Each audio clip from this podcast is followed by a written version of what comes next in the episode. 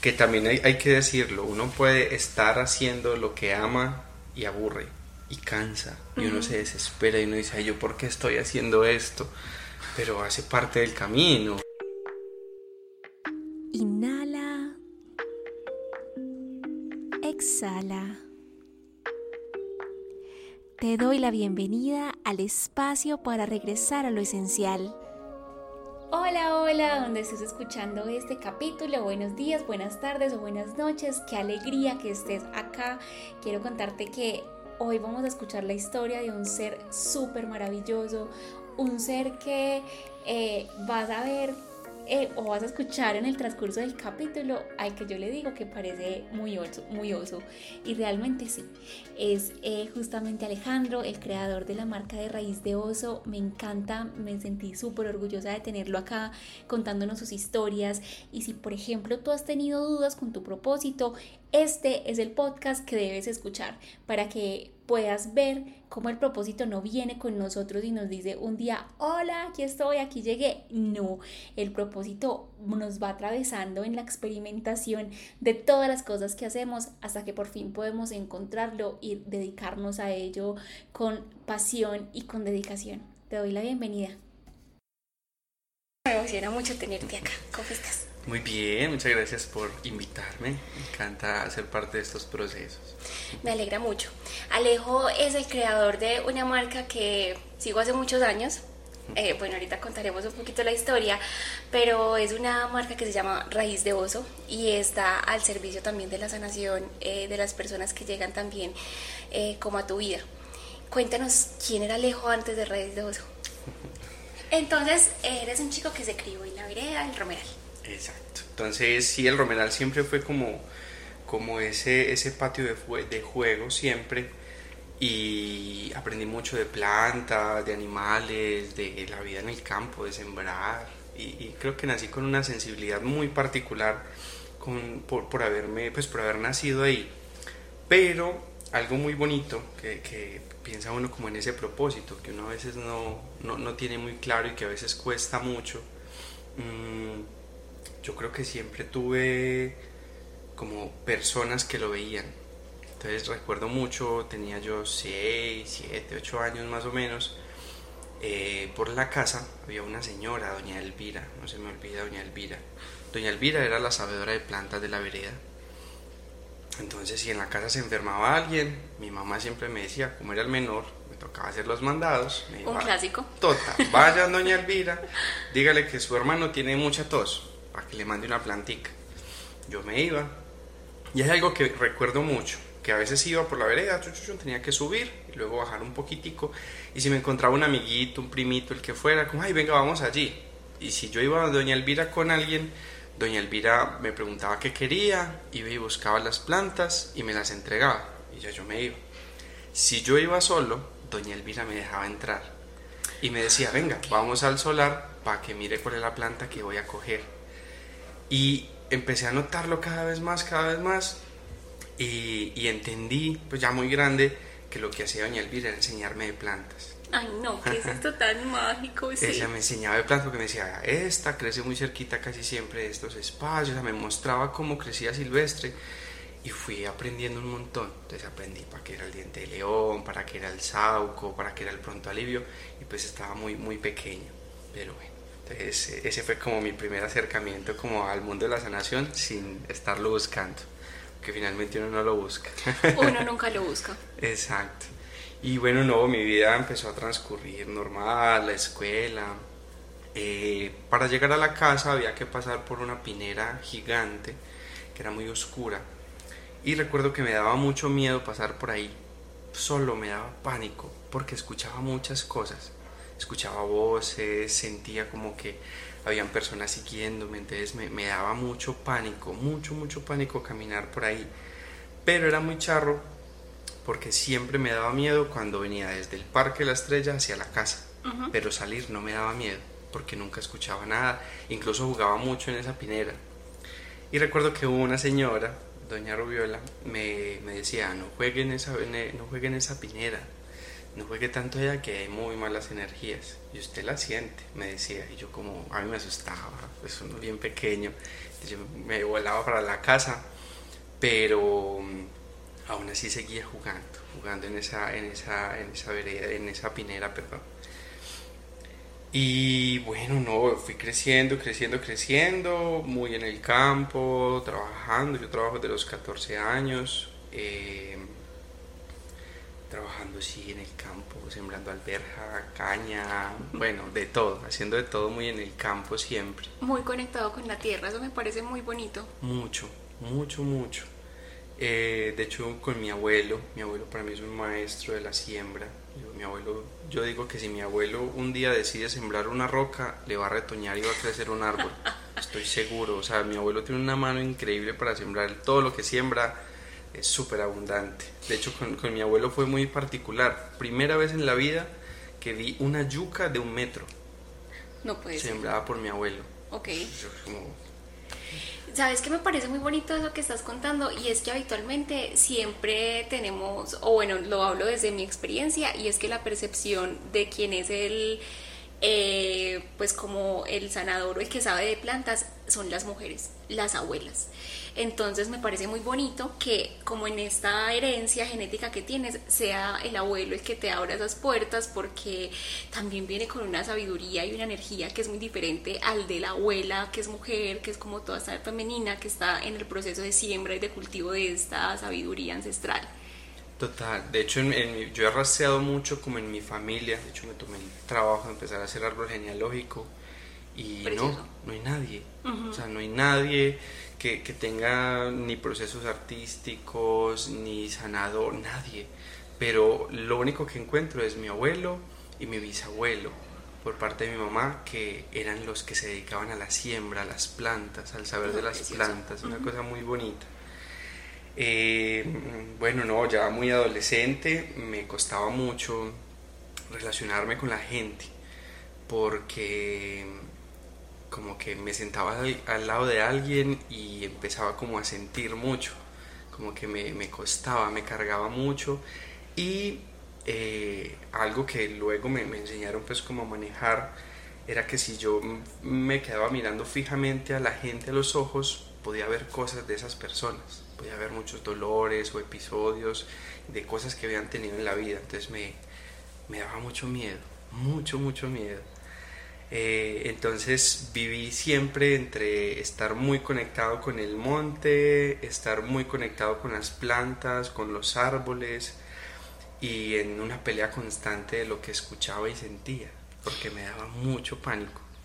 Sí, además, no es que, por ejemplo, nazcas con un don así de especial y tengas un club de amiguitos en el que tú todos somos o vemos cosas. No, eso no sucede.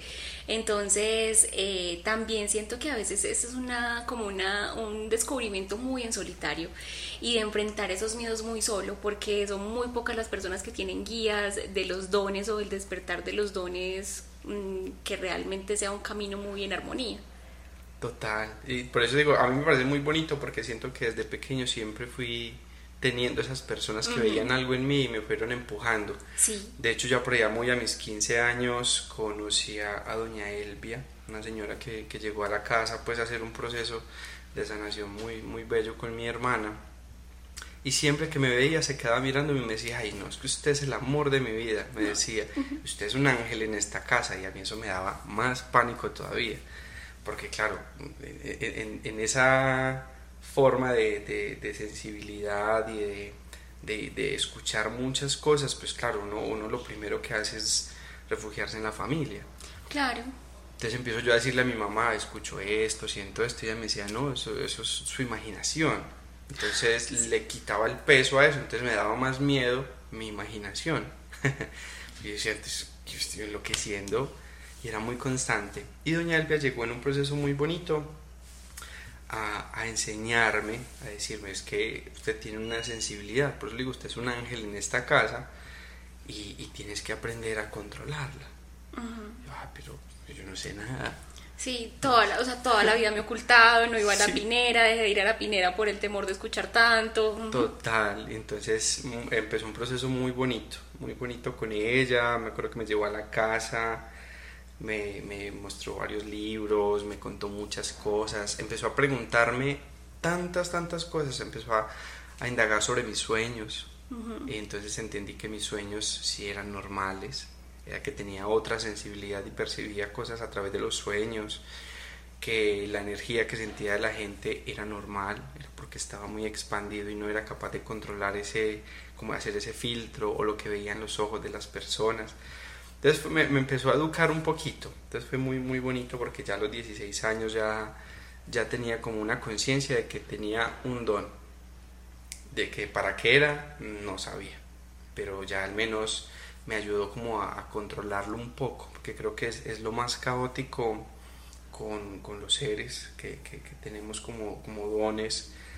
Cuando están muy dormidos, algo que me enseñó doña Elvia es que cuando uno tiene mucha fuerza y no la controla, uno sirve de vehículo para otros seres. Entonces ahí es donde lo usan a uno de la peor manera para hacer miles de cosas. Entonces por eso es importante uno aprender primero a controlarla, a, recibirla. Creo que es lo más, lo más importante, entender que es algo que se nos regala y que tiene un propósito en nosotros. Y que por más que uno se sienta raro, uno a veces rechaza, uno dice, no, yo no quiero esto, yo quiero ser normal, o sea, toda, toda la crisis adolescente. Claro, porque es que igual viene también con procesos hormonales que pues son de seres humanos y también está como esa exploración de 7 a 14, 14 a 21, eh, pues en edad está como esa exploración de lo quién soy y de qué voy a hacer también, ¿cierto? Total, total, total. Eso fue una, una locura. Eh, ya más grande, más de 18 años, eh, empecé bueno, a relacionarme más afuera, empezar a salir un poco más de la vereda eh, no, caí en muchos excesos, de, hasta los 21 años fui alcohólico, caí así súper fuerte también por muchas tristezas, por mucho dolor, por muchas, muchas cosas que iban pasando en ese tiempo. Eh, me salí a estudiar, tuve que volver a retomar estudios, no, eso fue, fue un, un tiempo muy caótico, pero fue el caos, como digo yo, el caos que ordena, porque la noche oscura del alma, la famosa oscura, la noche sí, oscura del alma. Total, porque fue el caos que me permitió conocer personas que me iban a guiar el resto de la vida. Eso me pareció muy bonito. Entonces, bueno, conocí a muchas, muchas personas, eh, entre ellas eso, pues como que empecé con una, con una pareja con la que fuimos novios mucho tiempo e incluso pues nos casamos, conviví un tiempo con ella eh, muy recién casado, ya estamos hablando de mis 23 años, eh, yo trabajaba en una empresa de, de jeans. Eso era el caos, yo salía triste todos los días a trabajar. Y me acuerdo que un día me senté a llorar, o sea, tenía que ir a trabajar y me senté a llorar. Y dije, yo no quiero ver esto. Totalmente. Sí, uh -huh. porque toda mi vida yo he trabajado en 8000 cosas o sea, yo he trabajado en de todo, de todo. Yo tengo trabajo desde los 14 años. Uh -huh. Y yo trabajo construcción, yo trabajo carpintería, trabajo en bibliotecas, eh, no, he trabajado jardinería, en fábricas de tinturas, bueno. Eso o sea, es una has abierto muchas inmensa. puertas de sabiduría en sí, tu vida. Uh -huh. Sí, eso ha sido una, eso es una lista larguísima. Y yo decía, no, yo no quiero esto para mi vida, yo no, no, uh -huh. no, no siento que resuene con esto. Y, ah, bueno, eh, algo que, que, creo que me ha salvado la vida desde muy pequeño fue que me enseñaron a tejer. Me enseñaron a tejer cuando tenía como 12, 13 años y eso abrió otras puertas, otras puertas muy bonitas. Entonces yo siempre decía, yo quiero dedicarme a algo que sea manual, yo quiero explorar las habilidades que tengo con mis manos. Llorando, llamé a mi esposa en ese momento y le decía, no yo, no, yo no quiero trabajar en lo que estoy haciendo, yo quiero hacer algo que me haga feliz. Y ella me dijo, ¿listo? No, me tocas mucho el corazón con esa expresión. Y ella me decía, listo, pues renuncia a tu trabajo, pero ¿qué vas a hacer? Uh -huh. Ah, no sé. A mí no tienes que tener primero esa claridad de qué quieres hacer. Y decía, de las cosas que yo más amo en, ese momento, en este momento es cocinar. A mí me encanta cocinar. Y me encanta la repostería.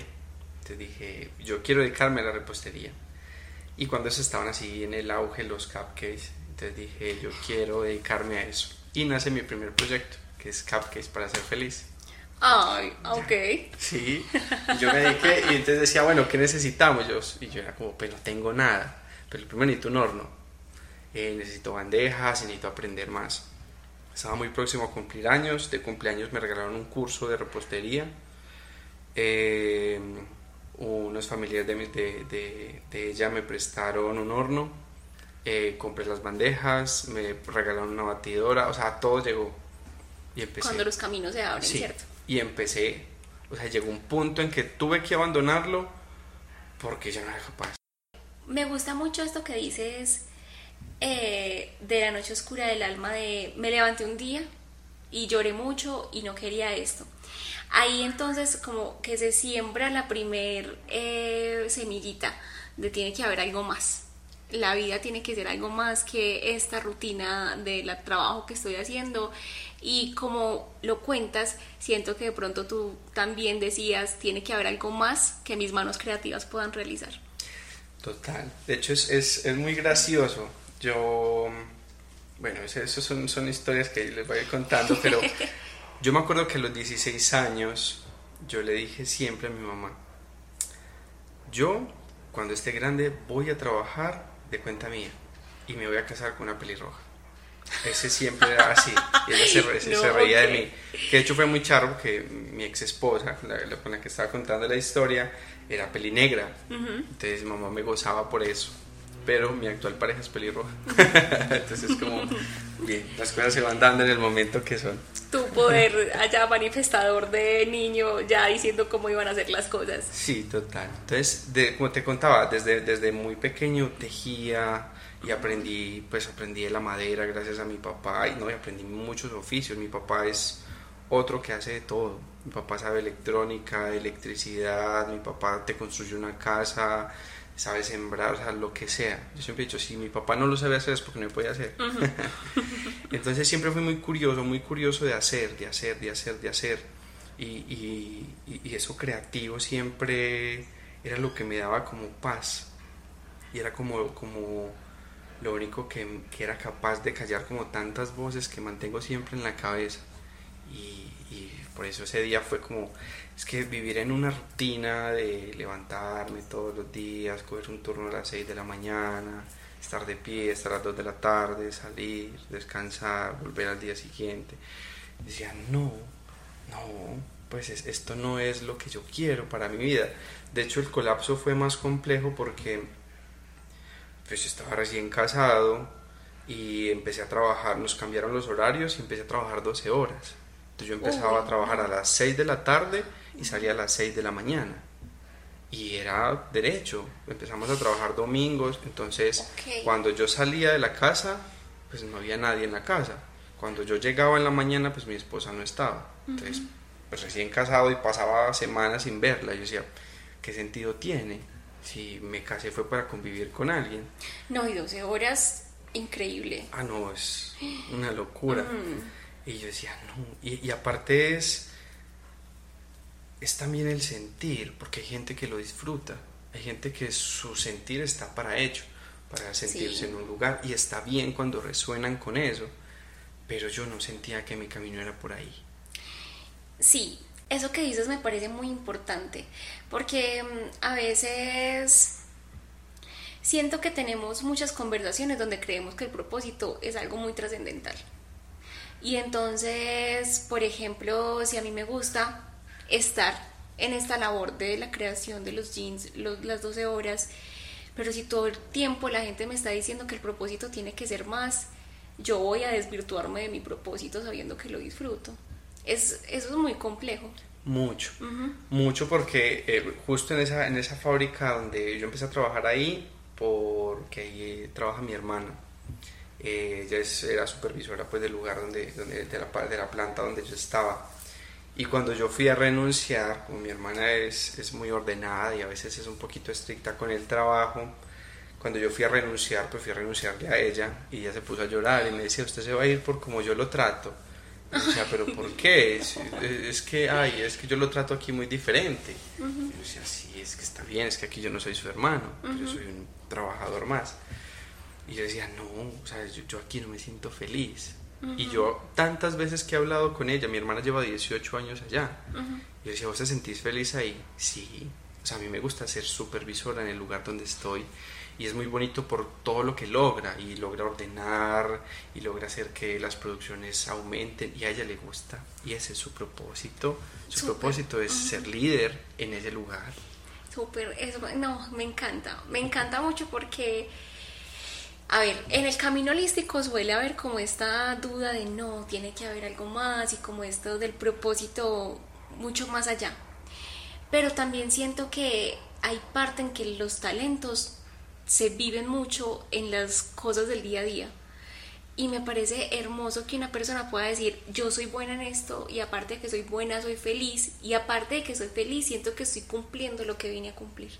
O sea, siento que hace mucho sentido que esa persona que se sienta tan integral mm, sienta como que justo ahí es donde va a florecer.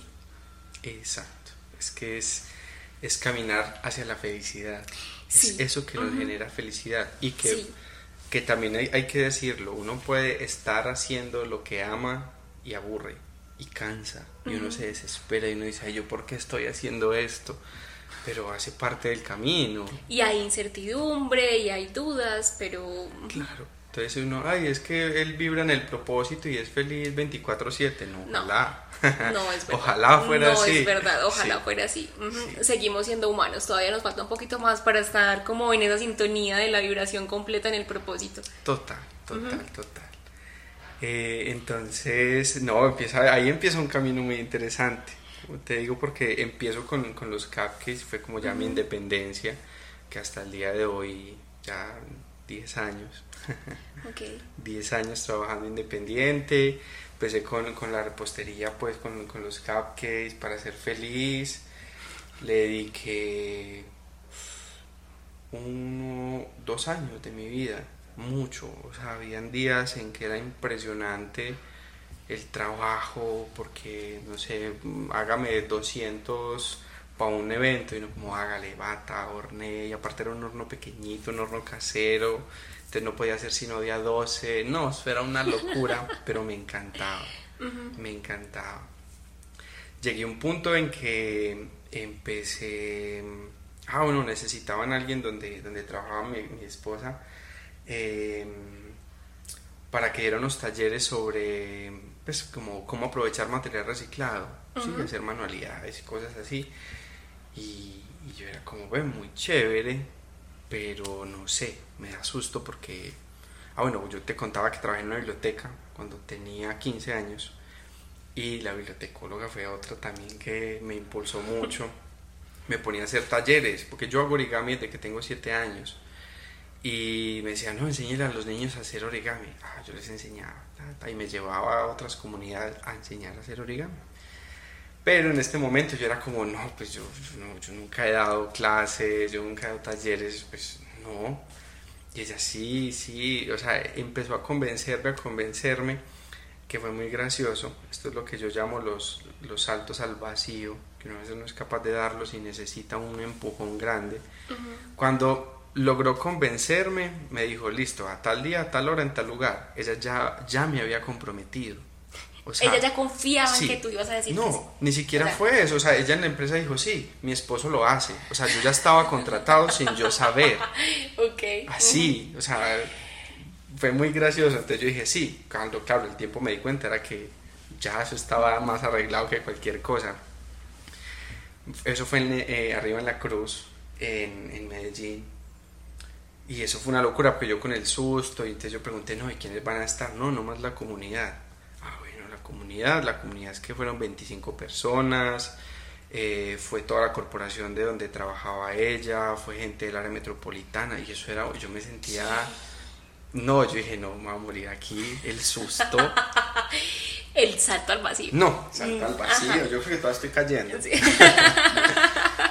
y fue muy bonito eh, escuchar las retroalimentaciones después del taller de todos, o sea, la comunidad quedó feliz, la gente de la corporación, de la área metropolitana, que yo cuántos años llevaba haciendo esto, no sé qué. Yo, ah, no, ya hace tiempito, pues, no, no, no, es mi primer día hoy, no, no. No, he tenido pues algunas experiencias a lo largo de mi vida. más o menos, sí, uno diciendo, yo alguna vez hice origami con niños. Y, y eso fue un detonante increíble. Entonces empecé, seguí, de hecho seguí trabajando con ellos porque empezaron a moverse muchas más comunidades. Leo, pero ¿qué se detonó ahí? O sea, ¿para ti qué puerta se abrió ahí? una puerta que amo mucho y es que aprendí que todo el conocimiento que he adquirido durante toda mi vida lo puedo compartir. Eso fue, o sea, es como yo, por, o sea, de niño mi papá trabajaba con electrónica.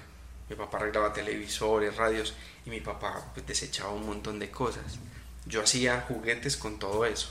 Y a mí me encantaba. Entonces para mí el material reciclado era lo que había. Porque también pues vengo de una familia que no tenía muchos recursos y pues yo no tenía casi juguetes. Pero aunque jugaba en el monte, los pocos juguetes que tenía los hacía. Que de hecho se volvió una costumbre muy bonita porque cuando me regalaban un carro nuevo yo lo desarmaba y lo juntaba con otras cosas y hacía un supercarro. Entonces dije, ve, tantas cosas que he aprendido durante la vida hoy me sirvieron, pues las puse como ahí. Y, entendí que, me gustaba compartir mm, y que definitivamente el llamado seguía siendo con las manos, el hacer creativo. O sea, entiendo que lo que me dices ahora es que se abrió la vocación de enseñar. Ajá. Eso es precioso. Mucho. Ay, qué bonito. Esa es la, es reafirmar lo que uno sabe. Enseñar es, es, volver a aprender, incluso aprender más. Voy a hacer aquí un pausa porque eh, una, una, pausa porque tú fuiste mi profesor de, de pues para aprender el, esta terapia de Moxa y creo que es muy difícil encontrar personas que sepan transmitir la sabiduría de la sanación de terapias en una manera tan pacífica como lo hiciste. O sea, de por sí yo te contaba que hacía muchos años había como visto tus talleres y en ese momento no podía darme la posibilidad y pasaron como seis o siete años hasta que volviste a sacar este taller y se abrieron las puertas y el, todo se abrió para que yo de casualidad llegara y dijeras, ay sí, voy a dar de nuevo el taller. Entonces siento que también me hace mucho sentido que hayas abierto esa puerta porque tu manera de enseñar es maravillosa. O sea, yo siento que eh, uno debe reconocer los dones de los demás y siento que eso es un don que no todo el mundo tiene y que es difícil también de cultivar y de ir como puliendo. Entonces, si quieren tomar algún curso con Alejandro, ah, súper recomendado. Dale. Ok, entonces, bueno, empecé a trabajar con, con esta corporación, empecé a hacer talleres por, por toda la área metropolitana, una cosa súper bonita. Em, y entendí que me gustaba hacer con las manos y enseñar. Ya, feliz. Empecé a hacer los talleres, terminamos los talleres en esa corporación y yo decía, no, yo ya, yo ya resueno más con esto que con la repostería. De hecho era muy caótico porque a veces, eh, no sé, estaba dando un taller en Barbosa, me tocaba volver a la casa a pegarme a hacer... Los 200 cookies. Sí, total, entonces terminaba muerto y yo decía, no, lo uno o lo otro. Y le agradecí infinitamente al proceso de los cupcakes, todo, y dije, no, ya, ya, ya quiero trabajar aquí. Y nace el proyecto más bonito y más grande que, que tuve, que fue Sentidos Artesanador. Okay. Sentidos Artesanador em, nació principalmente tejiendo, enseñándole a la gente a tejer. Entonces me encanta porque se volvió incluso un referente muy, muy especial en, en Medellín. Sentidos Artesanador fue quien puso de moda las mandalas tejidas en Medellín. qué bello. Sentidos Artesanador fue quien puso de moda el término artesanador acá en Medellín, que de hecho es pegadito siempre. Entonces, yo siempre veo cualquier publicación de cualquier otro lugar y ponen artesanador junto. Yo decía, ahí está sentidos. E, e, eso fue como lo que dije, eso me parece muy bonito. Em, entonces empecé a enseñar a tejer los atrapasueños, las mandalas, los siculis, los eh, alegradías y los quitapenas, a trabajar basalizas. Bueno, empezamos a trabajar un asunto muy bonito de conectar con nuestro interior a través del tejido. ¿Qué conocimiento tenía yo? Pues mi experiencia, a mí tejer me salvó la vida. Para mí era eso. Y yo compartía desde, desde lo que sentía y desde esa sensibilidad también a veces de ver a una persona y decirle, ve, reflexiona sobre esto. El que es sanador es sanador, definitivamente, eso se siente. Y entonces era muy bonito, se, se daba, eso se daba, o sea, fue muy bonito. Yo simplemente enseñaba a tejer, pero ese proceso de sanación en las personas se daba. Y entonces empezó a ganar mucha popularidad, luego me empezaron a llamar de todos lados. Yo, yo me acuerdo que yo tengo mi hoja de vida y alguna vez tuve la hoja de vida de sentidos artesanador y yo decía, tiene mejor hoja de vida de sentidos artesanador que yo. Entonces, porque trabajé con la área metropolitana, con gobernación, con la alcaldía de Medellín, con EPM, con Socia, con Lasallista. No, eso, fue, eso es una lista gigante. Entonces fue muy bonito. Y eso empezó a expandirse, a expandirse, a expandirse increíble. Entonces, a través del tejido nos conectábamos con nuestros sentidos para entender que el arte es sanador. Eso es sentidos, arte sanador. Muy bien. Mi esposa me ayudaba mucho con eso también. es comunicadora social, ta, ta, ta. Y se potenció una cosa increíble y encontré que ahí era mi camino. Y empecé a encontrar gente muy bella, muy, muy, muy bella en el camino, que me iban como impulsando, impulsando, impulsando. Em, llega un momento caótico, llega un momento caótico de la vida donde me divorcio. Em, y bueno, entonces, personalmente fue, claro, fue un proceso muy, muy difícil, muy, muy difícil, porque fue un proceso de vivirlo solo, solo, un proceso donde mi familia me dio la espalda, mis amigos me dieron la espalda, o sea, todo, yo estaba solo en el mundo. Y dije, bueno, nada, para adelante, solo siempre he estado. Tengo una pregunta ahí, Alejo. Em, ¿Cómo sientes? Em, me interesa mucho ese tema de los vínculos, porque me parece que a veces nos vamos a los extremos. O el vínculo es el que me sana y entonces ellos siempre están y bueno, no, yo no puedo hacer mi proceso de sanación solo sola porque tengo el vínculo que siempre me apoya. O me voy al otro lado de ningún vínculo sirve, eh, yo estoy solo en este mundo, nací, moriré solo y no confío en nadie y soy muy resistente como a, esa apertura eh, de la presencia de personas en mi vida que sí puedan como apoyarme en algunos momentos.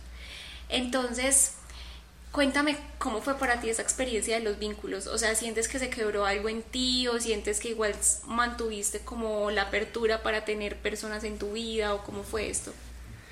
Pues es un vínculo muy particular, o sea, como te decía, yo desde pequeño siempre he sido muy tímido, muy solitario, ¿cierto? Entonces, y, me cuesta generar algunos, algunos vínculos con algunas personas, pero agradezco infinitamente a, ese ser que llegó en ese momento, a, a mi ex esposa, porque llegó también a enseñarme mil cosas. Entonces, agradezco infinitamente ese vínculo pero cuando ya empiezo solo, entonces es, es volver a, a, esa soledad de, en la que viví casi toda la vida, de entender, bueno, también es mi camino y, son mis decisiones, ¿cierto? y, y, y, qué hago yo con todo lo que aprendí en este camino, que de hecho ese vínculo fue muy bonito, muy importante y aprendí mil cosas, y entonces era como, bueno, entonces porque ya me divorcié las dejo tiradas o las sigo aprovechando o qué.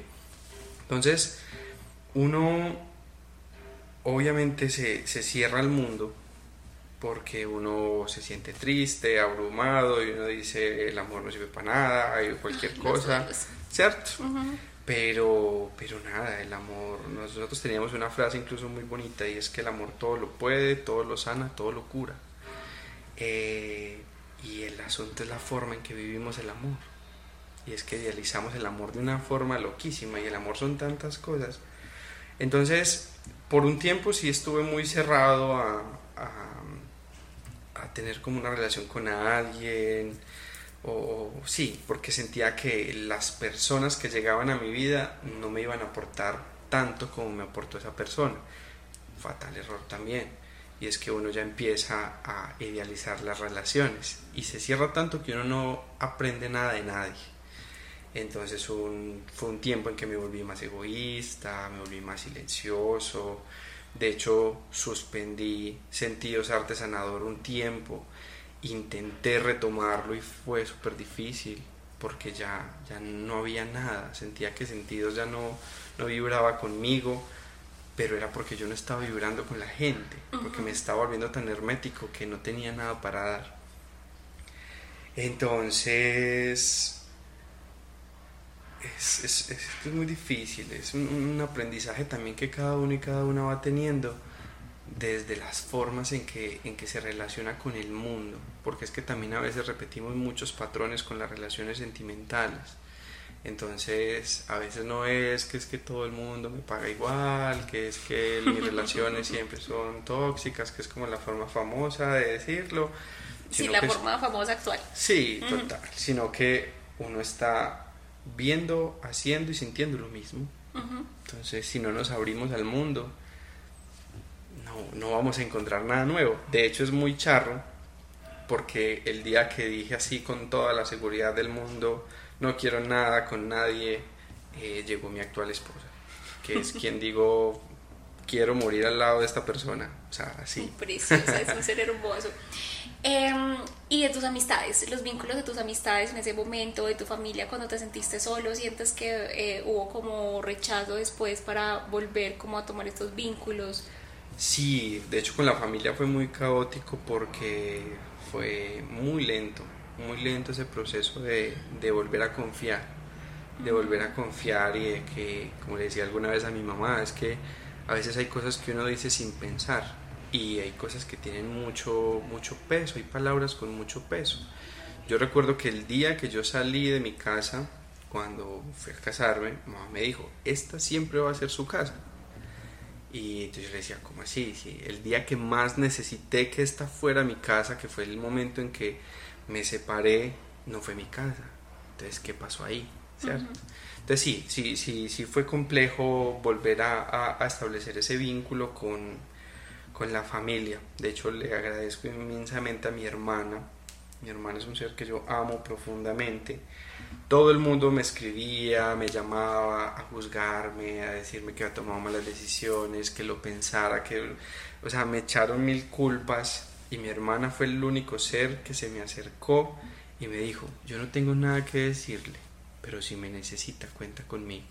No, es que eso es lo que uno necesita, ¿cierto? O sea, al final siento que las relaciones son de dos personas o sea, en este caso, de tu esposa y tuya. Las cosas que ustedes vivieron o lo que los llevó a dar por terminar la relación son cosas de ustedes y nadie afuera tendría por qué decirte o señalarte por tomar decisiones, sino que la dinámica debería ser, la decisión es la que quieres tomar, yo estoy aquí para apoyarte.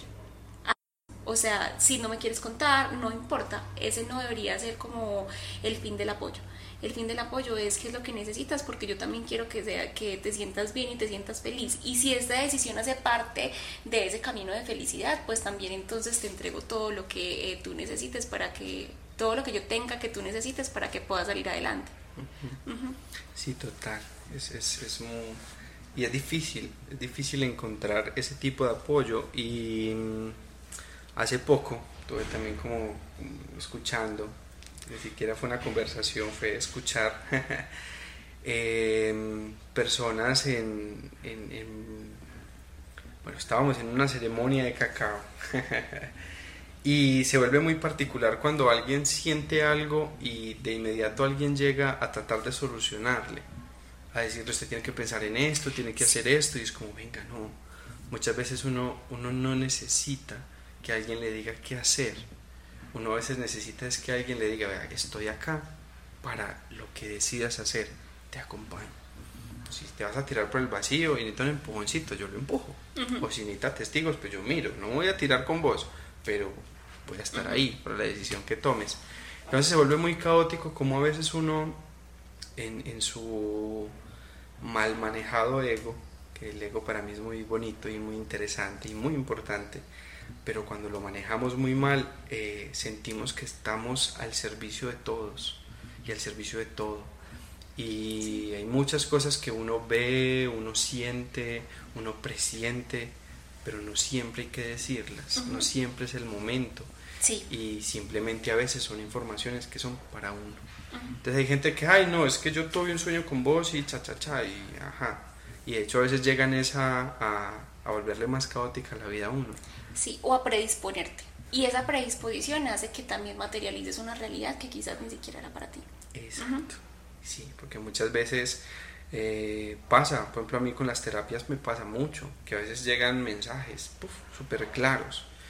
Y lo primero que hago yo es tratar de entender la información, dejo que esté ahí, y luego entender si esa información era para el paciente o para mí.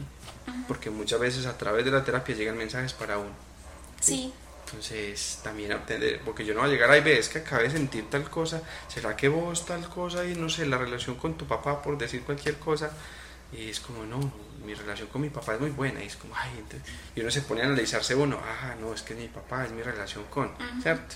El mensaje también es para uno. como digo yo, el sanador también necesita ser sanado. y, uno, y por eso uno es vehículo, no es vehículo para eso, y uno no transporta solo ese mensaje para los otros. Entonces, con eso siempre entender que uno, por más herramientas que tenga para ayudar a alguien, uno siempre debe preguntar qué necesita ese ser y no asumir. Ya, es así de básico. Nunca asumas nada de nadie porque no sabemos qué está pasando por ese ser. Pregunta, que no cuesta nada. Sí, sabes, eso que dices me parece muy importante porque a veces en la posición de terapeuta es como yo te entrego toda la información que tenga y que me llegue. Porque, pues sí, o porque de pronto hay una posición que eso también lo hemos hablado con otras personas cercanas y es como el ego del terapeuta. Y es como yo sé más, yo he caminado más, o yo he sanado ya eso que tú sanaste, pues yo obviamente sé más y tú me tienes que hacer caso. O toda mi palabra es palabra de Dios porque yo ya pasé por ahí.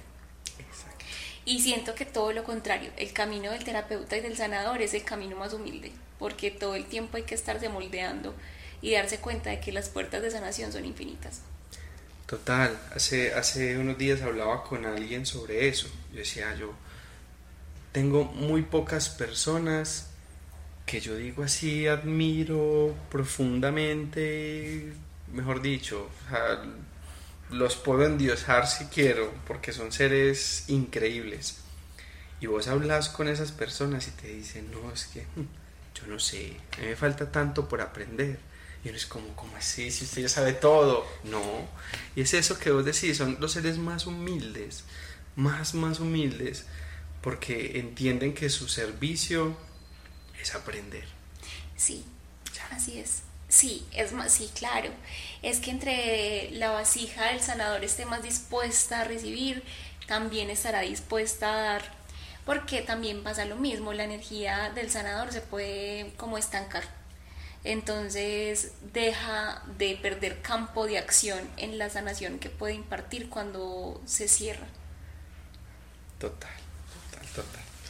Bueno, les sigo contando esa eh, historia. Claro que sí. Entonces, bueno, dale. Entonces acá, bueno, pasaste por este proceso de divorcio muy doloroso, bueno, con la familia, los amigos, y entonces cerraste arte sanador. Sí, que de hecho a un punto que se me olvida y eh, se me ha olvidado contarles, cuando, ah, bueno, mi esposa eh, en ese proceso le diagnostican fibromialgia. Con la fibromialgia, un aprendizaje increíble que siempre diré que con la fibromialgia están más enfermos los acompañantes que los pacientes, porque es una enfermedad que de alguna forma lo marca más a uno como acompañante y uno tiene que entender muchas cosas de esa, de esa patología para poder acompañar. Entonces es muy bonito. Llega un amigo, un amigo pues de, de ella que eh, trabajaba medicina tradicional china, le hacía moxibustión y la moxibustión le ayudó mucho le calmaba muchísimo el dolor, la hacía estar más tranquila, bueno. Entonces empezó a ir constantemente, constantemente. Eh, bueno, por muchas situaciones ya no pudo volver y éramos como de todo lo que hemos ensayado eh, es lo que más le ha funcionado, porque yo por ejemplo ponía el conocimiento que tenía de plantas ahí al servicio, le ayudaban, aprendí a hacer las compresas medicinales, implastos, le hacía infusiones y eso le ayudaba mucho.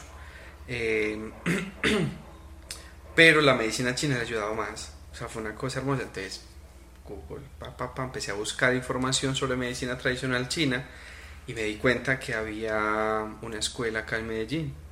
Ah, qué chévere, empecé a mirar, para consultar, ta, ta, ta. Y, entre buscar y buscar para que tuviera consulta, encontré que podía aprender. Dije, ah, no, qué chévere. me inscribí, fui a entrevista, pasé la entrevista y empecé a estudiar medicina tradicional china con el propósito de ayudarle a ella con su dolor.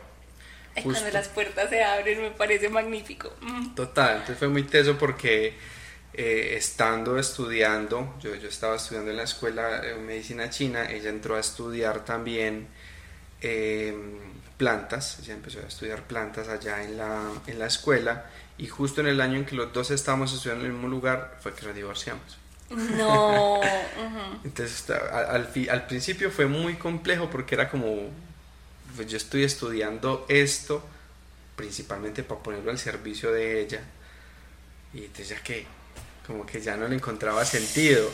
Pero, no, sí. pero luego era como, pero para mí esto se ha convertido en un estilo de vida, porque lo más bonito de la medicina tradicional china es eso, o, pues para mí, y es que nos lleva a pensar el mundo y la relación con el mundo de otra forma, ya. Que uno aprende puntos de acupuntura, que a poner agujas. Los canales, que los sí. sí, hace parte de la teoría. Sí, y, y la verdad, para mí es lo menos importante, ayuda muchísimo, pero todo lo que uno aprende detrás de eso, entender cómo las relaciones eh, las emociones, perdón, tienen tanta relación con las enfermedades físicas, bueno, y otro montón, la alimentación, el clima, bueno.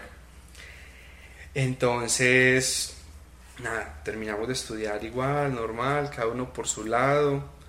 Em, dije, terminé de estudiar y dije, no, no, no quiero ser terapeuta, pues eso no es mi camino. Eh, me imagino todos tus guardas, tus maestros mirándote como, ay, cielito, ay, ¿tú crees que no es tu camino? Ay, danos un tiempito, no, el tiempo para nosotros no existe. Humanamente te darás cuenta más adelante de cómo funciona. Ah, así, tal porque por más que uno huya, no tiene donde esconderse. Sí, así es.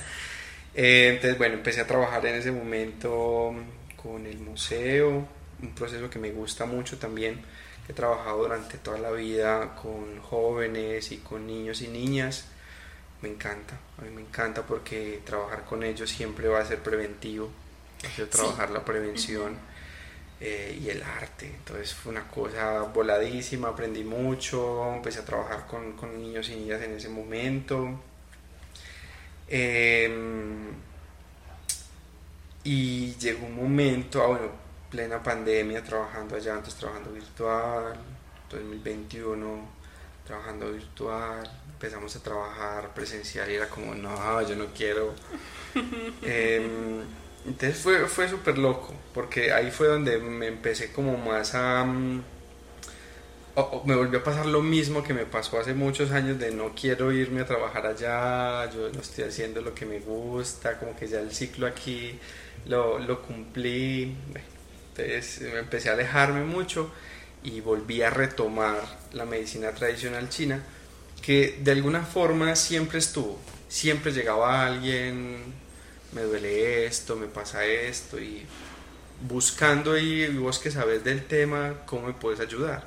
Porque ese también es un principio fundamental de todo terapeuta y es que el terapeuta nunca va donde no ha sido llamado llegaban personas buscando ayuda. Y que cuando, algo que yo he visto es que cuando haces una, cuando te vuelves terapeuta de algo, eh, las personas van llegando. Es como que la energía se empieza a mover, se transforma algo, se codifica algo en el campo energético y la gente siente como que hay algo, una puerta que te pueda ayudar ahí con un proceso que tengas. Total. Ok, entonces, bueno, con la medicina china, muy dedicado pues a estudiar, terminé, eh, pues me, me, me divorcié y lo suspendí un tiempo, que no fue muy largo realmente, y empezó un sentir muy particular, porque entonces eh, pues mi familia, mis amigos me dieron la espalda cuando me divorcié, lo único que tenía era mi familia, pues mi esposa en ese momento y mis, mis, mi perro y mis gatas y ya no las tenía. Y entonces yo decía, yo, yo, yo de dónde soy, yo qué, ¿Qué, y yo quién soy después de este duelo. Total. Entonces yo dije, no, yo, yo empecé a divagar, o sea, yo viví, eh, yo, yo, bueno, te contaba que, que, siempre he sido de la estrella, me casé y por esos talleres que te conté inicialmente, en el que del salto al vacío, resulté viviendo en Girardota. En Girardota me divorcié, viví en el centro, viví en Santa Elena, viví en San Antonio de Prado, viví en Yarumal, así, empecé a, rodar. De hecho me gustaba mucho y mi moto feliz, para allá, para acá, para donde fuera, yo no tenía un lugar. Y un día me pregunté eso y es bueno, yo, yo ¿a qué pertenezco? Y dije, yo, yo, yo quiero empezar a echar raíces, quiero empezar a echar, empezar a echar raíces. Y esa era mi, mi, pensamiento constante. Yo quiero echar raíz.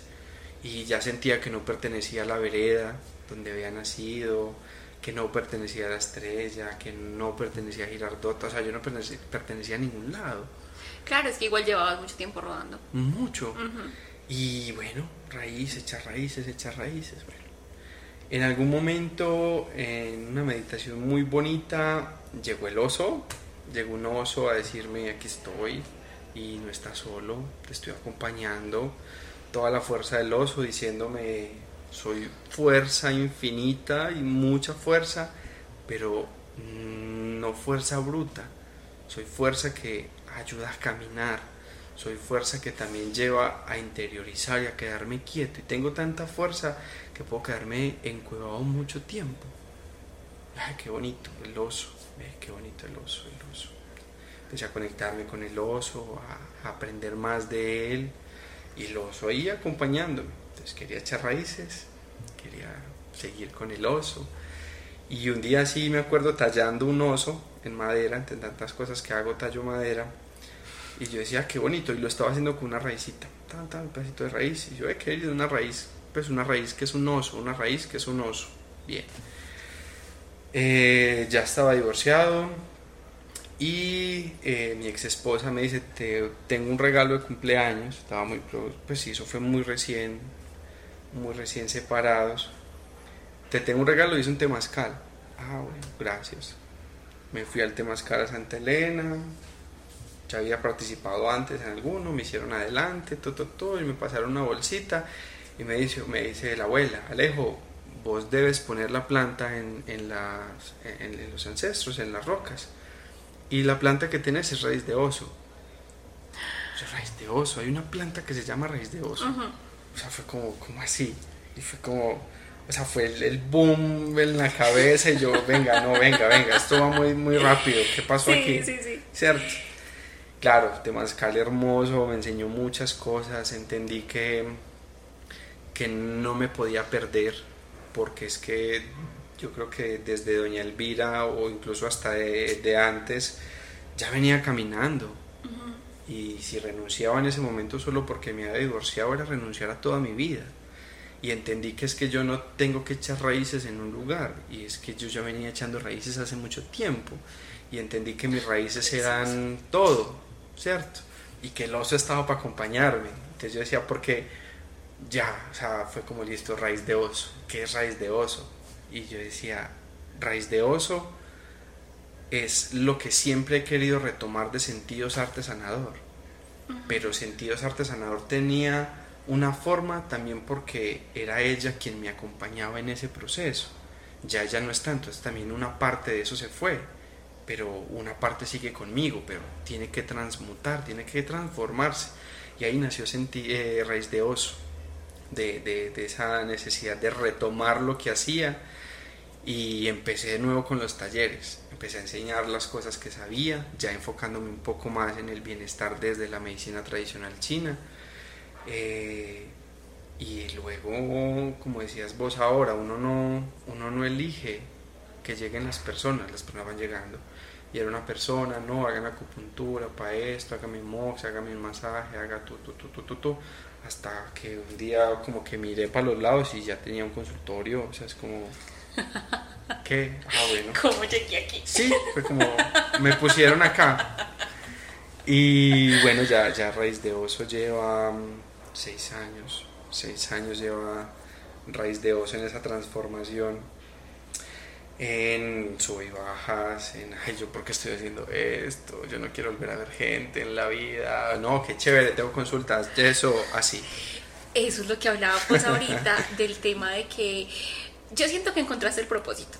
Ya, le diste forma y dijiste, bueno, como que lo que me gusta es sanar, enseñar y, y has construido todo ese propósito alrededor de lo que es raíz de oso pero no quiere decir que no haya días de incertidumbre, no quiere decir que no hayan días de duda o días en los que uno dice, ¿esto será que sí sirve?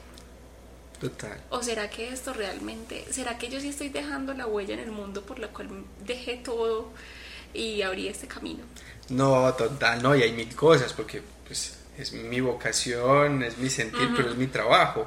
Entonces, por ejemplo, los días en que es agenda vacía una semana, es como, bueno, agenda vacía una semana, tengo que mercar, yo porque estoy, haciendo, sí, claro, yo porque estoy haciendo esto, yo, yo porque no estoy trabajando en una empresa.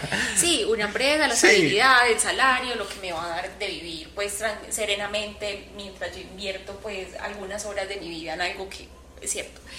Yo creo que ah, pasamos mucho por eso. Sí, pero después es como, no, pues es poder elegir lo que yo quiero hacer en mis tiempos, los procesos, o sea, a mí los procesos me encantan. Tengo un paciente que yo lo amo profundamente. Em, llegó por otro paciente que quiero mucho, eh, que llegó por una patología, la mejoramos y dijo, no, yo quiero seguir haciendo esto de forma preventiva. Entonces fue como mi primer paciente preventivo, ah, eso era una emoción. Qué lujo. Sí. Porque es que siempre llegamos al borde del juego.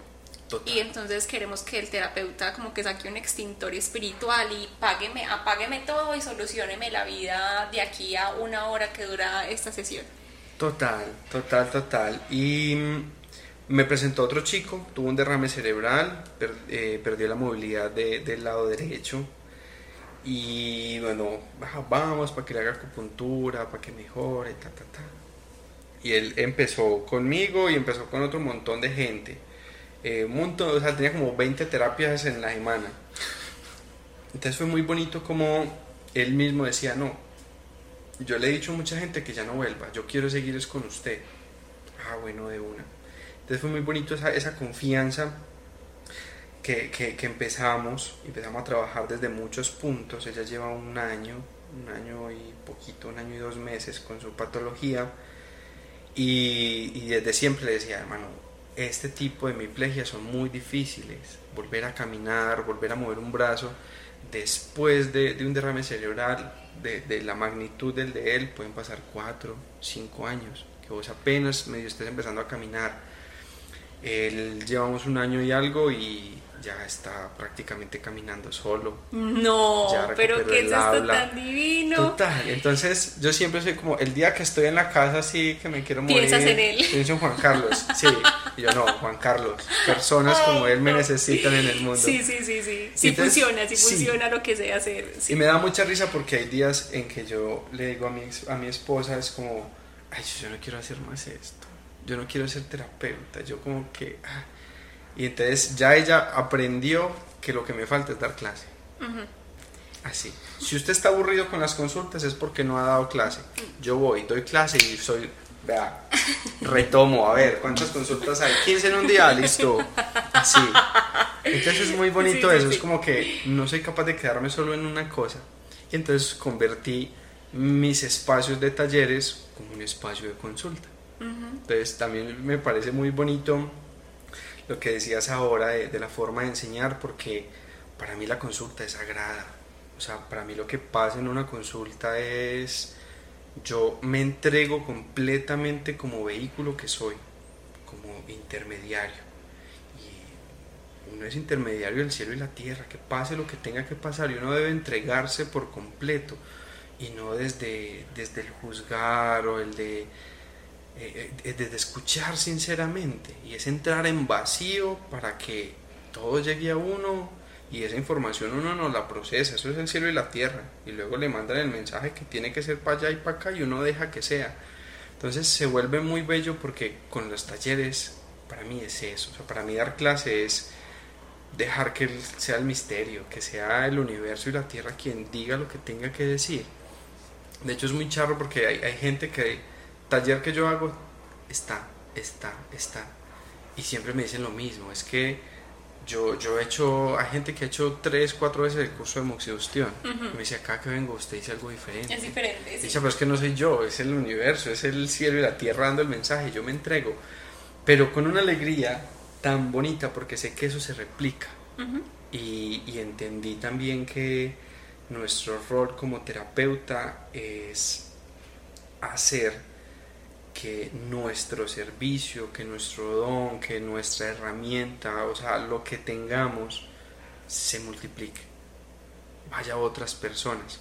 Porque hay algo, por ejemplo, con lo que yo peleo mucho y, me lo han enseñado todas esas personas que han, que, han venido acompañándome. Y, y es que a veces se dice que es que todos los seres humanos tienen dones.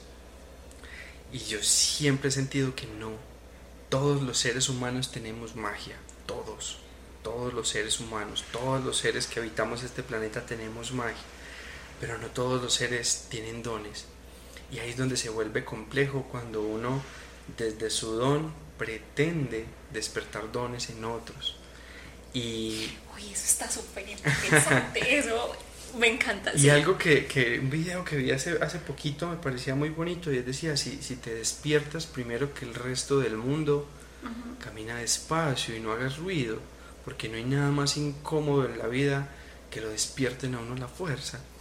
Y creo que eso es lo que uno hace, uno no, pues como que ir por la vida es que usted tiene un don, venga, yo se lo despierto, no, venga, uno no sabe qué está pasando ese ser y que uno a veces ve algo uno ve chispitas de, lo que es una persona y uno no sabe por todo lo que esté pasando y donde uno le diga a alguien, venga, yo le despierto un don o lo que sea, es cargarle posiblemente una responsabilidad que esa persona no pueda llevar o que no quiera llevar. Entonces, eh, eh, ahí es, es, es, un rollo bien, bien complejo nuestros, sí, o sea, la forma en que tenemos que servir y como digo yo con la medicina china, la medicina china es para todo. Hay medicina, ¿y qué se puede curar con la medicina china? Todo. Pero la medicina china no es para todos. Y las plantas no son para todos. Las plantas son para todo, pero no son para todos.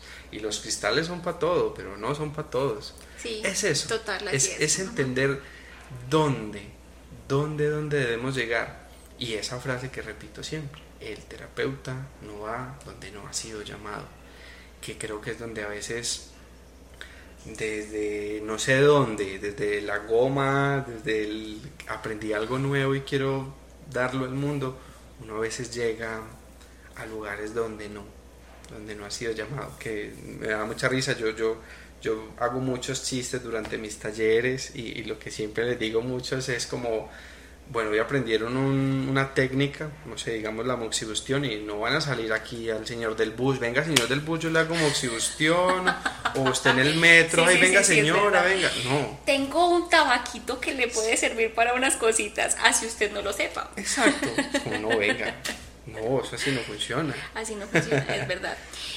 Eh, Alejo, quiero que hablemos de un tema que me parece muy interesante. Bueno, por si este tema de los dones me parece muy chévere, pero ese voy a, vamos a ponerle como un, un pincito ahí.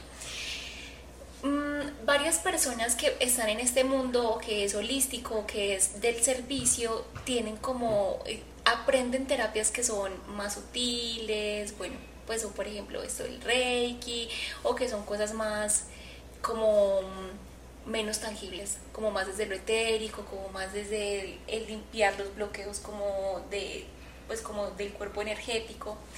Pero yo siento que tú tu energía de sanación es muy red, es como muy de la tierra.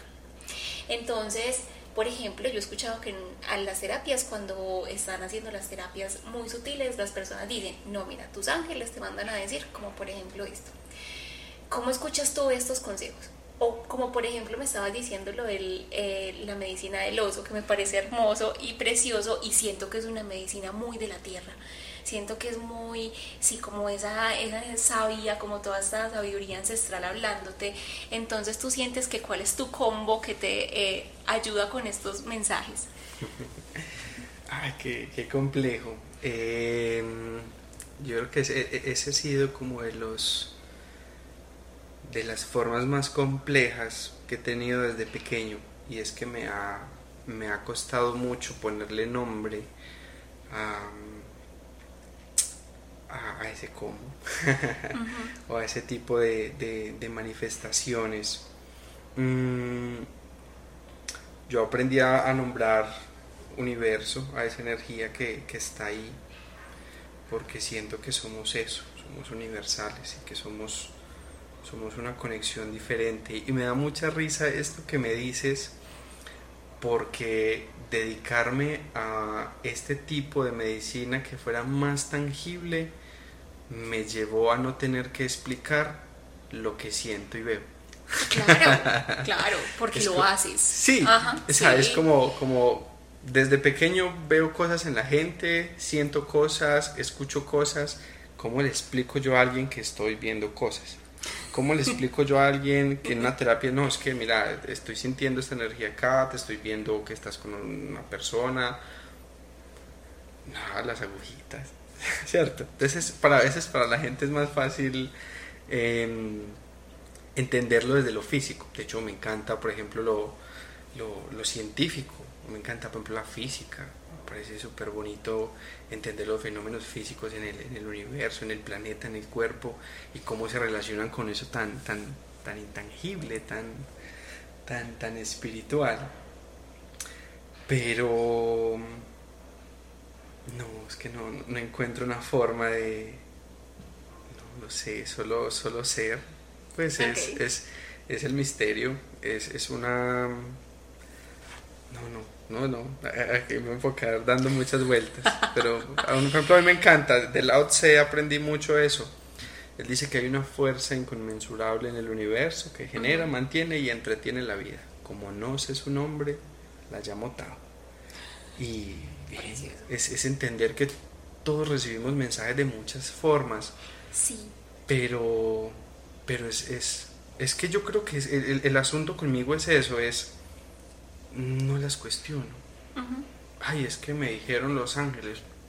me han llegado mensajes con Los Ángeles de formas muy bonitas. Eh, me han llegado mensajes a través de personas, simplemente con verlas. Eh, se me han manifestado, pues, de esas veces locas en que uno abre los ojos en la cama y hay un ser ahí gigante parado al frente de uno, que hace uno, nada, uno no cuestiona, uno escucha, porque creo que es es nuestro rol como terapeutas estar abiertos y no cuestionamos, o sea, uno no busca cuestionar porque, porque es que no es la razón humana. Claro, sí, no, para mí está súper claro eso, pero sí mm, conozco personas que tienen muy claro cuál es, yo les digo que es el combo porque va, va uno como con este montón de gente atrás como diciéndole o guiándole. Entonces, por ejemplo, tengo una amiga que ella dice que toda su sabiduría viene del mundo de las sirenas. Ella dice, no, mira, yo es que yo escucho porque yo siento que, que a mí las sirenas me hablan y me guían. Entonces ella dice, esa energía que tú llamas como el universo, para ella es esta voz de la sirena o de las sirenas que la están guiando como en este fluir de, del servicio que también presta. Entonces siento que eh, hay como energías que se van vinculando, ¿cierto? Pues en, en, las sabidurías que uno va abriendo, como que se va también eh, vinculando seres como también y que también van hablando y también van guiando. Total, pues siendo así yo diría que, el monte. Es el monte el que me guía, definitivamente siempre va a ser la montaña la que me lleva a escuchar y creo que fue la que me enseñó a escuchar. Claro. Entonces, digamos que es la montaña. el monte. Me, encanta, me, me, encanta, claro, es lo que yo te decía, yo siento que tu energía es muy de, de, la tierra y tu historia confirma mucho todo ese sentir y pues más esto, pues, pues tú me hablas del oso, yo es, como que si sintiera realmente la energía del oso acá entre nosotros justamente también construyendo esa como esta historia y también como, como esta energía. Bueno, cuéntame qué es raíz de oso hoy. Ok, raíz de oso es mi raíz, es eh, arraigarme a, servir. Creo que ese, ese es el, la raíz que quería echar.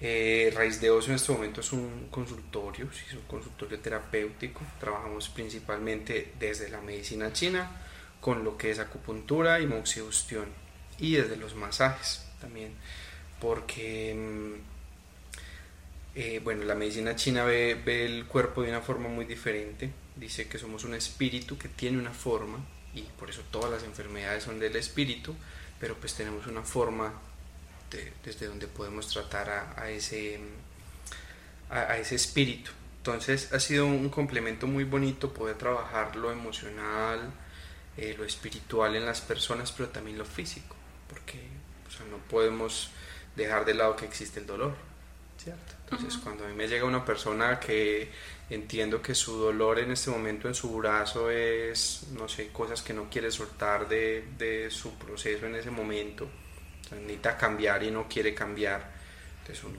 con las agujitas, con la moxa, uno trabaja esa energía emocional, pero desde el masaje uno también trabaja ese dolor físico, porque es que no hay nada peor, o sea, no hay nada peor que uno querer entender algo emocional con un dolor.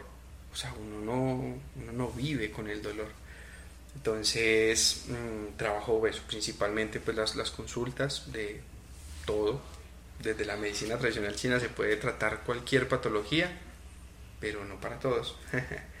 y eh, la enseñanza, aprender a, compartir, porque es, es muy bello a mí me encanta cuando, no sé, uno monta en vivos en Instagram o un reel, lo que sea, enseñando a hacer un masajito y que al tiempo le digan a uno, ay, yo sufría de migrañas y, y se me quitó por ese masajito que usted me enseñó. Es como, ay, qué rico.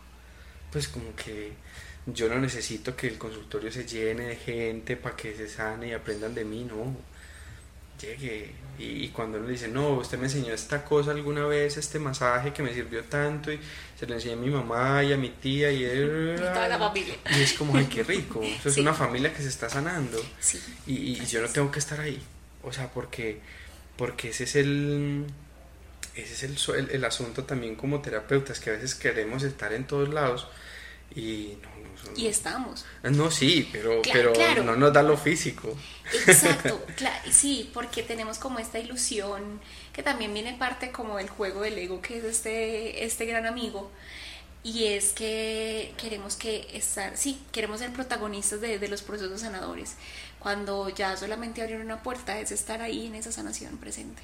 Total, a mí me da mucha risa y lo aprendí mucho con eso que es del protagonismo de, con, con sentidos artesanador. Para mí, o sea, yo que he sido un ser, como te digo, siempre he sido tímido, más bien silencioso, muy solitario. Y salir uno a la calle. Muy no. Sí, muy oso. Y salir a la calle, profe, Alejo, todo el mundo, gente que yo no recuerdo, quién es, pero me dicen profe, les tuve que dar clase algún día. Y, y, yo no podía estar en ningún lado porque, de hecho, era, fue muy charro que me iba de vacaciones no, me voy para el lugar más escondido del mundo. Y me iba para algún lugar, profe, Alejo, y no, no, por acá también. Entonces, entendí que es la humildad. Hay gente que le gusta definitivamente el protagonismo y eso ya está bien, pero a mí no, a mí me gusta más lo sutil, a mí me gusta ser como el oso, ¿cierto? Y que cuando tengo que sacar la fuerza y hacerme ver, me hago ver, de resto estoy ahí. Entonces, es, es, es, muy, muy bello porque Raíz de Oso me enseñó a ir despacito, sutil, a escuchar, a, a no tener que estar en todos lados y que, que a veces uno quiere estar en, en, todos lados, listo, vamos a aprovechar lo que tenemos. Por ejemplo, esto, como estos podcasts, por ejemplo, para mí es estar en todos lados, porque no sé quiénes lo van a escuchar. Y bienvenidos, o sea, Y si hay algo de lo que yo diga que resuena, déjelo, déjelo que, encuentre algo, que, que, encuentre un lugar donde asentarse en su corazón, en su mente, y, y déjelo que, crezca. No lo cuestione, déjelo. Ve, es que Alejo dijo tal cosa. No, no se ponga a pensarlo, es déjelo, déjelo que él va a estar ahí. Y si ha de resonar, queda, queda, y cuando menos piense aflora, y ah, sí, aprendí esto, sin necesidad de darle tantas vueltas. Sí, eso está muy bonito. Oye, ¿qué crees que viene para Raíz de Oso? ¿Qué viene para Raíz de Oso? Uf, qué pregunta tan bella. Para Raíz de Oso en este momento, o, como lo estoy proyectando, vienen muchas clases. Eh, estoy en un momento en que he adquirido muchísimo conocimiento de todas las personas que han llegado y yo no me puedo quedar con esto. Entonces, vienen procesos de mucho aprendizaje, de aprender yo y de enseñar bastante. Entonces, seguir, seguir aprendiendo. Ayer, ayer, justo ayer, eh, sí, ayer, hablaba con, con mi esposa y le decía que recordé un momento de mi vida que tenía como 14, 15 años que decía, yo me quiero morir cuando yo aprenda todos los oficios del mundo. Y más grande, lo recordé también hace poco, y decía, qué bonito eso, es tener la apertura desde siempre a querer aprender. Pero hoy digo, obviamente no puedo aprender todos los oficios, pero los que he aprendido, ¿cómo los puedo poner al servicio? Y poner al servicio eso, cuando yo me dispongo al servicio porque soy humano, porque tengo una vida, porque tengo una familia, porque me gusta viajar, porque me gusta comer, porque me gusta hacer otras cosas. claro que sí. Que, como la gente piensa, es que, ay, entonces usted como terapeuta, porque uno, por ejemplo, aprende a, no sé, analizar la, la tez, la lengua, por ejemplo. Entonces la gente cree que uno va en el metro y uno va analizando, ay, este sufre el hígado, este sufre el vaso, este tiene relaciones así. No, o no. Sí, eso es súper cierto, tienes toda la razón. No en otro mundo, y si voy y si voy por el mundo con audífonos, estoy aquí. O sea, estoy observando solamente. Eh, por ejemplo, te, a mí me pasa mucho y es cuando una persona, por ejemplo, sabe que eh, doy cierto tipo de terapia. Y entonces, o que escucho, o que también veo cosas. Y las personas se sientan y me dicen, ay, sí, ¿qué ves en mí en este momento? Ay, total, eso es más. Y yo, ¿qué? Como que, y a mí me, me confrontan mucho esos episodios, porque cuando a mí me preguntan eso yo no veo ni siento nada. Sí, claro. Es como que no tengo ni idea. O sea, no, no sé. ¿Cómo te sientes tú? ¿Te ha pasado esto? No, me ha pasado. Güey, madre, o sea, eso es total. O sea, eso pasa todo el tiempo. En usted que ve en mí, si uno le cuenta a alguien, entonces, ¿usted qué ve? ¿Qué siente? A mí me, me, acompaña gente. O pues así, o uno, no sé, estamos hablando de medicina china y uno habla del, del, diagnóstico de lengua. Y hay gente que ni siquiera pregunta. Hay gente que se le acerca a uno y le saca la lengua.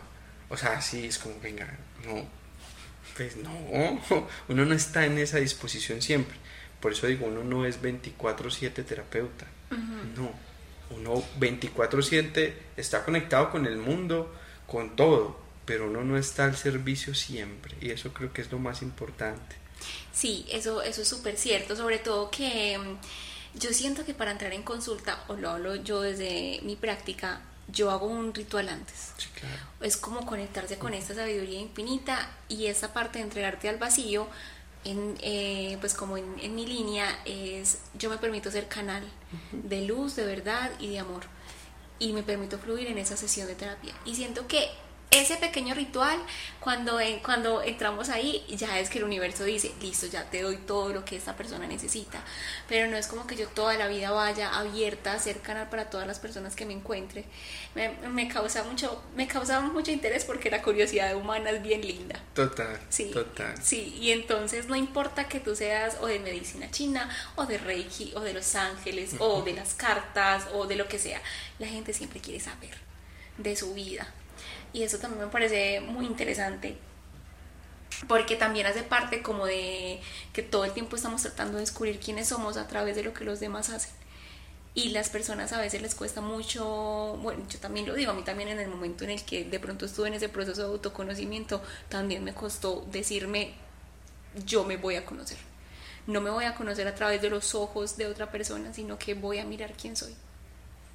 Exacto, es que yo creo que es abrirnos al mundo y desde la curiosidad, pero para mí siempre va a ser la curiosidad de los niños y niñas, que es una curiosidad genuina de aprender. Ellos no buscan entender, ellos buscan aprender y aprender haciendo y curioseando. Entonces, es, es, es bello, es bello cuando uno quiere aprender a conocerse y creo que lo que uno más necesita para entender quién es es el silencio. Es el silencio en la mente, es dejar de darle vueltas a lo mismo, porque a veces hacemos tanto ruido en la mente que no somos conscientes de, que nuestra voz está ahí, hey, venga, escúcheme un momentico, para decirme de este paso, y nosotros corriendo por todos lados, y ese sentir diciendo, venga, despacio, o por este lado, o esto. Entonces es, es, es entrar en curiosidad de, hacia nosotros mismos y en silencio y atender, que a veces es muy difícil eh, escuchar sinceramente, pues que, que uno abra el corazón realmente para escuchar y escuchar en vacío. Sí, es un ejercicio bien difícil. Oye, ¿y qué crees que viene para Alejo? ¿Qué viene para Alejo? Ay, ay, ay. Pues viene mi cumpleaños, estoy muy feliz. Me encanta. Sí, que viene para Alejo. Para Alejo viene mucho movimiento, viene mucho movimiento, viene eh, un aprendizaje también bien interesante que es empezar a conocer el mundo.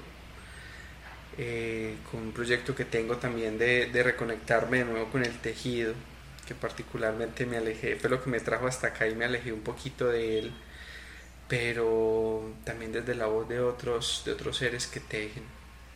Eh, viene retomar la fotografía, que amo profundamente la fotografía y ya llevo 15 años dedicado a ella y me ha permitido ver el mundo diferente. Entonces, para Alejo viene mucha curiosidad otra vez mucha y mucha sorpresa. Mm, me gusta mucho. Oye Alejo, eh, ¿cuál, si tú tuvieras que escoger tres herramientas, eh, ¿cuáles serían tus tres herramientas top para recomendarle a una persona que apenas está empezando en este proceso de la exploración espiritual o de la autosanación? Bien, la primera, una libreta o una grabadora porque hay gente que no le fluye el escribir, pero sí le fluye el hablar. Y es conversar mucho con uno mismo. Entonces, una libreta o una grabadora para uno conversar con uno, dejarse las preguntas más absurdas que tenga, o las más profundas, o las respuestas, todo el tiempo, estarlas depositando en algo para escucharlas luego. Esa es una herramienta fundamental. La segunda, caminar. Caminar Caminar y caminar es la mejor forma de oxigenar el cuerpo y despejar la mente y hacer silencio. Es caminar. Entonces ahí vamos a hacer las recomendaciones necesarias, caminar sin audífonos o cuáles son las recomendaciones de la caminata. Caminar, porque también es entender las particularidades de, de cada persona. Okay. Y por ejemplo, yo, yo suelo tener una inteligencia musical, entonces yo necesito la música para concentrar. Entonces, la recomendación es fácil, camine como se sienta cómodo o cómoda. Y listo. Ya, porque eso despeja. Listo. Entonces, tomar nota, sea en audio, sea en libreta, para volver a ello después. Eh, caminar, caminar mucho para oxigenar la mente, para despejarse y para moverse, porque nos estancamos mucho físicamente y ahí está el movimiento. Y la tercera, recordar que no sabemos nada y por eso debemos estar dispuestos siempre a aprender algo de los demás, de todos, desde el ser más insignificante hasta el ser más grande. todos tienen algo para dar, todos tienen algo que enseñarnos. Entonces, abrirnos a escuchar y aprender algo. Así sea pequeño, es que me enseñaron cómo podar una planta. Bien, eso es un aprendizaje. Me enseñaron cómo freír un huevo. Bien. Me enseñaron cómo desdoblarme. Eso, total, o sea, hay, todos son conocimientos. Entonces, aprender todo, todo, todo, todo. Estar dispuesto siempre a dejarse sorprender y aprender algo. Entonces, creo que esas son como mis tres herramientas más. Podría tener más, pero esas tres creo que son las que resumen el resto. Sí, me gusta mucho lo de las tres herramientas porque a veces queremos, como que tenemos muchas herramientas en la vida y nos perdemos, nos perdemos en la búsqueda, en la exploración. Entonces, eh, de pronto si alguna persona resonó contigo, con tu historia y con todo lo que contamos en este episodio, también pueda sentir que esas herramientas también pueden ayudar en la guía como del proceso del autoconocimiento. Sí, es que es, yo creo que lo más difícil, uno a veces se siente vacío, pues se siente, sí, falto de herramientas y lo peor es eso, hay tanto conocimiento en este momento que uno se enloquece. Sí. Se enloquece porque te van a mandar a que te hagas reiki, que te leas las cartas, a que se haga acupuntura, a que se haga... No, es que terapias hay miles, miles. Y entonces empezás a explorar todo y no encontrás nada, porque en todas te van a dar el mismo mensaje, de formas diferentes, entonces no sé lo que es. Sí, es verdad. Alejo, no sé si quieras decir algo más para cerrar nuestro episodio del día de hoy. Eh, no, no, más como recordar que, que en cada uno habita la magia, definitivamente, y que la magia está en lo sutil, que la magia está en presente en todos, y algo que sí refuerzo mucho siempre es recordar que no somos seres humanos, somos seres de humanidad, somos una especie, somos conectados y que no estamos lejanos a las plantas, no estamos lejanos a los animales y a todo lo que nos rodea. Entonces es reconocernos como habitantes de, de este plano, que todos tenemos un papel fundamental en él. Entonces, no, abrirnos, abrirnos a recibir siempre. Eso está precioso, está precioso. Muchas gracias.